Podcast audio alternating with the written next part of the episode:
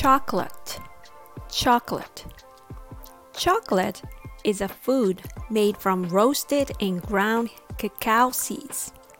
It's sweet, brown colored, and usually sold in a solid block.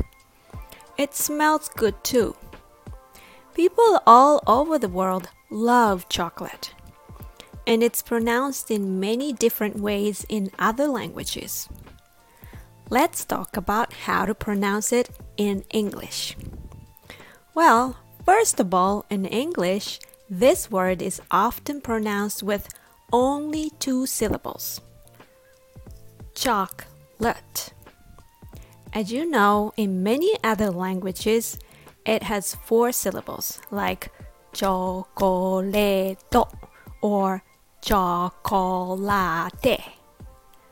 In English, the word originally has three syllables chocolate.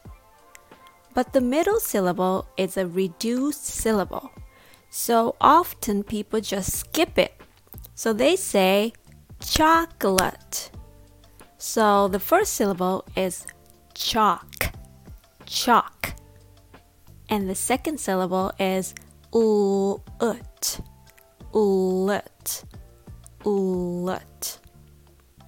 Chocolate, chocolate, chocolate.